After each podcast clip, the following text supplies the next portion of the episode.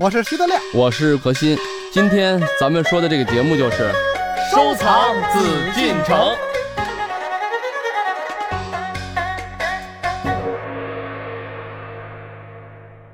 欢迎朋友们来到我们今天的《艺海藏家》，我是主持人永峰。今天呢，是我们收藏紫禁城的板块，我们邀请到的是何徐人也组合，在我对面的何老师，还有德亮。何老师好，啊，大家好，德亮好，好，哦，以为你把我忘了呢。欢迎二位啊！嗯 我们今天又要收藏紫禁城，但是我们今天呢，这个话题呢，我想跟大家说一说，因为现在呢是一个收藏的，可以说是一个大的门类，有很多人特别喜欢它。就是我们今天来到我们节目现场的德亮，嗯也是一个热衷于这类收藏的热心的藏友哈。我听说德亮可是大收藏家，嗯，啊，对嗯，哦收一拿拿俩是吗？不是买俩，我收了好些假的。收了好多我的字画哈。咱们今天说的是什么呢？嗯是宣德炉。公元一四二六年，明宣宗朱瞻基登上皇位，年号宣德。他注重民生，开启了明王朝的黄金时代，历史称之为仁宣之治。宣德炉就诞生于宣德三年。据传，暹罗国进献了一批质地精良的封魔铜，正适合铸造鼎仪。宣德皇帝亲自督导铸炉，造型一律根据《宣和博古图》《考古图》等典籍及内府秘藏的夏商周三代青铜器和宋元民窑的经典产品来设计。图纸必须经皇帝本人亲自审核。宣德炉的铸造成功，开了后世铜炉的先河。光阴荏苒，宣德炉成为所有带宣德款铜炉的统称。而且它也可泛指和宣款炉形制相近的不带款或带有其他款的铜炉，而宣德三年铸造的那一批铜炉却罕有流传。我们国内唯一能见到的标准器宣德炉，现珍藏于故宫博物院。哎，哇，嗯，这个宣炉，嗯，对，啊，厉害啊！这个能玩宣德炉的人，他都有品位。这德亮的这个收藏我特高兴。啊，我怎么没没以前没怎么听说过呀？啊，这个宣德炉啊，嗯我觉得只要我们上过学的啊，只要是上过高中的都听过。为什么呢？大家都在上学的时候被老师要求必须要看的一篇课文叫《阿 Q 正传》，《阿 Q 正传》里边就提到了宣德炉，就是这个假洋鬼子跟这个赵秀才哈、去那个尼姑庵去革命，当然这革命要带引号的啊。结果老尼姑呢，就等这个他们俩跑了以后，再一看呢，不但这个小尼姑被头上吃了，那叫什么暴力，就是打脑崩了。完了，一个菩萨面前的宣德炉也被他们偷走了。嗯，这会儿阿 Q 又去革命，那当然被老尼姑打了一顿，是吧？就类似这种感觉哈。所以这个宣德炉是当时我们上初中或者高中时候就有印象。哎，宣德炉是什么东西？为什么这赵秀才跟这假洋鬼子要抢一个炉子？这是为什么？对啊，这个事儿，因为你是炉子的藏家，咱们今天听听德亮啊，哎，怎么来聊这宣德炉？因为宣德炉确实好像是嗯，在这个百姓心中吧啊，嗯，这很熟悉的一个名词，很熟悉对，对，吧？但至于说，可是现在怎么认识宣德炉呢？嗯，哎，正好呢，我听听先让德德亮。亮来说哎，我来。聊我也有聊啊。，对你赶紧聊聊哎啊！，因为当初 咱们是看书嘛，是吧？也没有一个具体的印象啊。我感觉啊，就这话题是撞的这个德亮枪口上。哎，不敢那么说。谈谈高见。那咱们听听啊，马上来哎，这个炉子呀，最早啊就是宗教用品，嗯就是上香用的。当然也有熏香啊，就是离宗教远一点的这个小姐房中啊，熏点檀香这种。但是宣德炉最早呢，还主要是供佛用。的。呃，最早呢是这样，就是这皇上家这炉子恐怕也不好看，也也铸造的也很粗糙。然后这皇上就生气了。这皇上哪个皇上呢？就是明的宣德的这个皇上，叫朱瞻基。嗯他说：“我的皇上呢？你看我穿的龙袍这么漂亮，我坐着龙椅这么漂亮，是吧？啊，我这龙眼这么精神嗯啊，龙脸这么好看，我旁边这炉子也得好看。我供佛，我在宫里供佛的这个东西一定得好。那怎么样叫好？没有一个具体的标准。结果他呢，因为过去中国人讲究好古嘛，嗯他就从过去三代啊，什么这个鼎仪，就过去的青铜器里边挑了好多的图案图形啊，跟这个大臣们说，你们就照着这个图形给我做好的炉子。正赶上呢，当时的暹罗，就是现在的应该是泰国，泰国，泰国泰国的国王进贡了三万斤。你就说泰国就完哎了，还说暹罗，谁知道什么叫暹罗呀？对对，但当然一提泰国，我又怕你有点什么其他的想法。不是你这个就卖弄啊，哎卖弄一下，对进来了三万斤洋铜，就是外国铜嗯，啊，又叫封魔铜，这就是好铜，这铜中国没有。皇上一瞧，哎，这好啊，就拿这些铜做这炉子吧，用最好的就古代的这些个图案来用这个最好的铜、最好的图案做了多少个炉子呢？据说做了三万六千个还是三千六百个，我忘了三啊。千六百哎三十个啊嗯，据那说啊，你你想，你想这炉子，那当然是最好的。他你想三万多斤铜做完这炉子，炉子宣德炉都不大，嗯，我们常见的宣德炉能买得着的好一点的，就是比碗口小一点，比海碗这碗口还要小一点，那是最好的炉子。嗯，那这些铜都哪儿去了呢？完，据史料说啊，这个铜啊，经过六炼到十二炼，就是每一次炼它要去除杂质，嗯最后呢，一斤铜只能剩下四两。注意，这四两还是一斤十六两那个四两。啊，哎，就是这个一斤铜啊，按现在的话，只能剩下一斤是五百克嘛，大概只能剩下一百多克，所以是最精的铜，最好的工匠铸出来的，一共三千多个炉子啊。当时呢就发往天下名山大川这些个佛像啊，这个寺庙，说少林寺有名，好赐你一炉子。说这个哪哪哪那个寺庙泰山啊，祭祀泰山神那好，我赐你一炉子。嗯，完我后宫用几个，当时就这些炉子，呃老百姓是见不着的。这三千多个全都发出去了，呃，全发出去了。后来呢，所以到现在说这个宣德的炉子还有没有？说是存世哪个市，这都不好说。嗯，哎，所以这是宣德炉的一个我听到一说法前，世今生。嗯，啊嗯，我听到一说法，就是这炉子为什么现在我们见到的明朝的炉子少了呢？就嗯因为后来哈、清廷里面缺铜，他把它铸了钱了。呃，有这个说法嘛？以前呢叫做是银贱钱贵。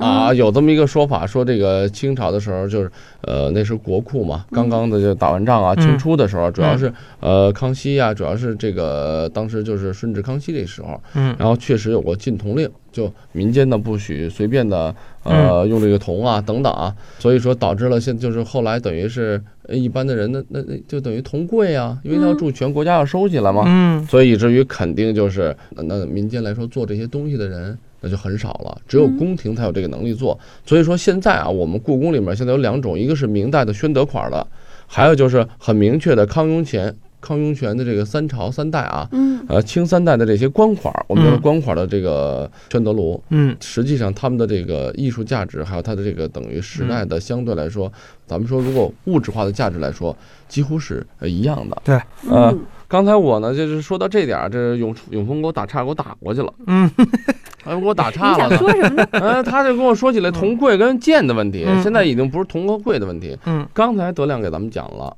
就是所谓叫做这个宣德炉的来历，对吧？？嗯但实际上呢，我呢就想跟大家咱们聊一聊啊，呃，正史，嗯或者说是我们现在在故宫啊，呃，一些专家啊、学者们，他们对于这个真正的宣德炉的概念，包括我也认为应该这次来跟大家来阐释一下啊，嗯，阐释什么？就是咱们要怎么去认识宣德炉，而不是说民间的说法啊，一说就是宣德年间明代的这个炉子，好贵玩儿值钱，但实际上我们大家要一个正确的认识。首先啊，以前古人嘛，嗯用香啊、香薰啊等等啊这些。就是用到炉子的地方非常多，对，而皇帝就是你用我赏你的话，那那代表身份就不一样了。可是为什么不用瓷的，非得用铜的呢？嗯，这、呃、不容易打坏对，也也有瓷香炉啊。也对，有啊，当然有香薰什么都有，但是就是说铜呢，本身这个材质好塑形啊，嗯嗯，对？吧？但是就是说什么概念呢？这是业余想法的人，他就会问这种幼稚的问题。我现在要讲宣德炉是怎么回事儿嗯啊？刚才咱们德亮说的是没错，但是这个德亮的这个大众的这种看法说法嗯怎么来的呢？那那我问问你，你知道这个是怎么来的吗？那不能凭空就蹦出来一传说吧？嗯传说也是，包括你说《山海经》啊什么的，以前呢，它不才有这个记载吗？什么女女娲呀，什么什么开天辟地啊，对吧？嗯你总得有一个历史的一个传说吧？嗯怎么来的呀？永峰，你知道吗？到底是为什么呢？老问我，不听话，啊，你说我想要听听啊老师给我们怎么讲别别？别别，你一说老师我就又不好意思了啊。嗯，那到底是为什么呢？明代有一个叫做吕震的吕震这个人啊，嗯啊，他写过一本书，呃，这本书呢就是刚才咱们德亮所讲过的啊，嗯就是他最早的一个出处，叫做《宣德鼎彝谱》。嗯这个说的什么意思？就是说我是明代的人嘛，啊，对我写的一个就是就那意思，我这宣德时期的这个青铜器的这么一个图谱。嗯好啊，这个图谱呢就记录了宣德啊，这个我这个时候做了宣德炉啊，有这个炉子等等等等啊，看似没有问题吧？但是这里面我就想跟大家咱聊一聊。首先吕震，我想这个人呢，嗯呃，很多人都不会知道啊，我也不问那个永丰了，我就问问这个你看到我迷茫的眼睛就知道了。我现在就是德亮，可能也不一定很熟这个人，嗯可能就没注意看，因为明代嘛，嗯明代的人写明代的东西嗯嗯很对，对吧？但是我呢，现在把资料给大家说一下啊，嗯吕震这个人什么人呢？他呢字克生，这个咱就不说了，他是明朝的一个大臣，官至什么呢？太子太保兼礼部尚书。这礼部尚书就是管官的一些人啊。嗯按理说这是一个大官吧？哎，他是有身份的人，大学士，而且也是，哎，确实我写这本书应该没问题吧？但是咱们再看，这个是洪武十九年，以乡举入太学。洪武知道是什么时候年号吧？嗯，朱元璋，对啊，嗯咱们现在就说朱元璋的时候他入学，而且乡试进入，然后呢，他的呢这个呃进入户部主事等等啊，嗯这个履历我就不说了。最重要的我要说什么？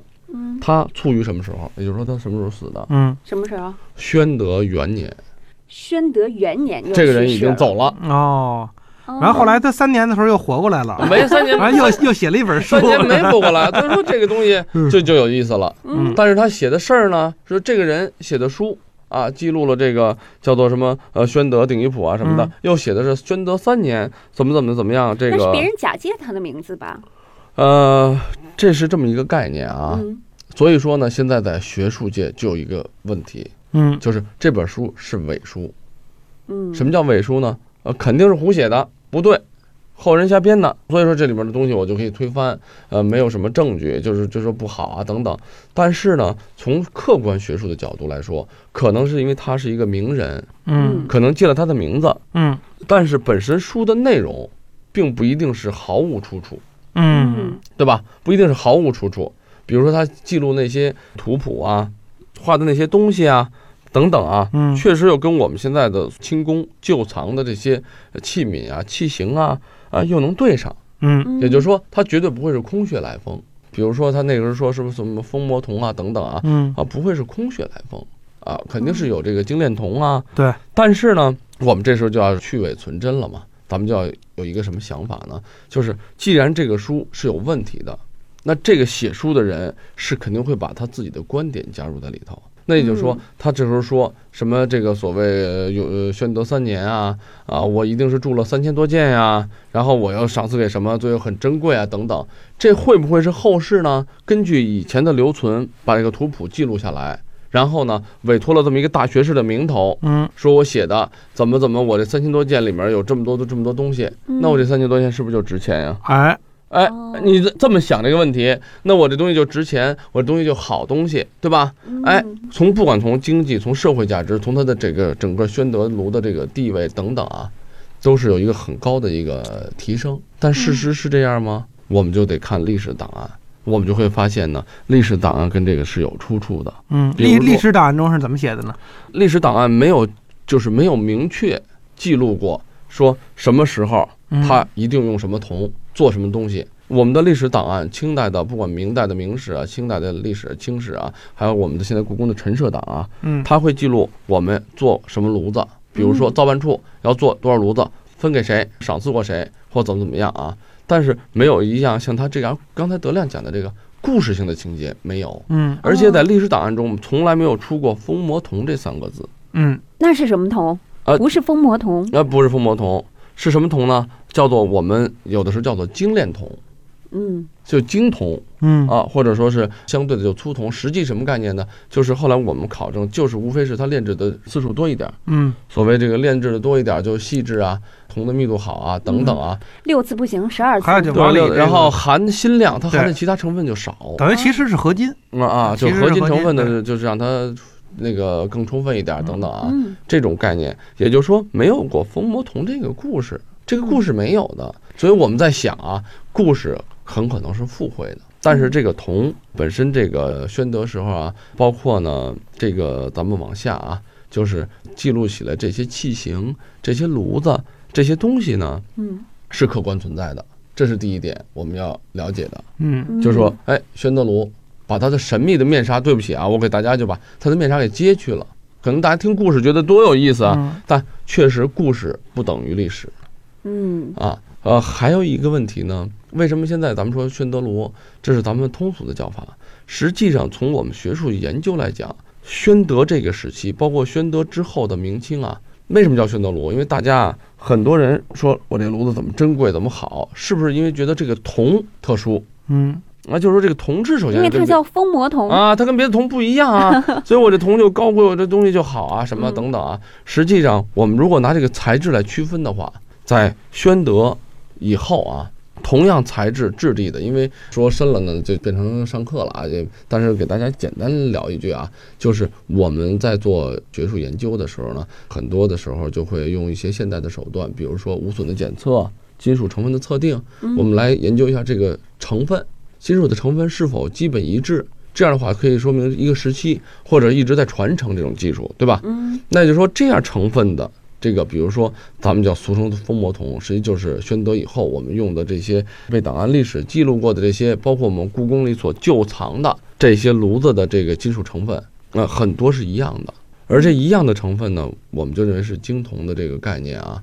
而这个东西不仅是有炉子，咱们叫炉只是一个器型，还有鼎，嗯。还有瓶，甚至还有什么其他的，比如说是什么尊啊等等啊啊各种的这种器型都有。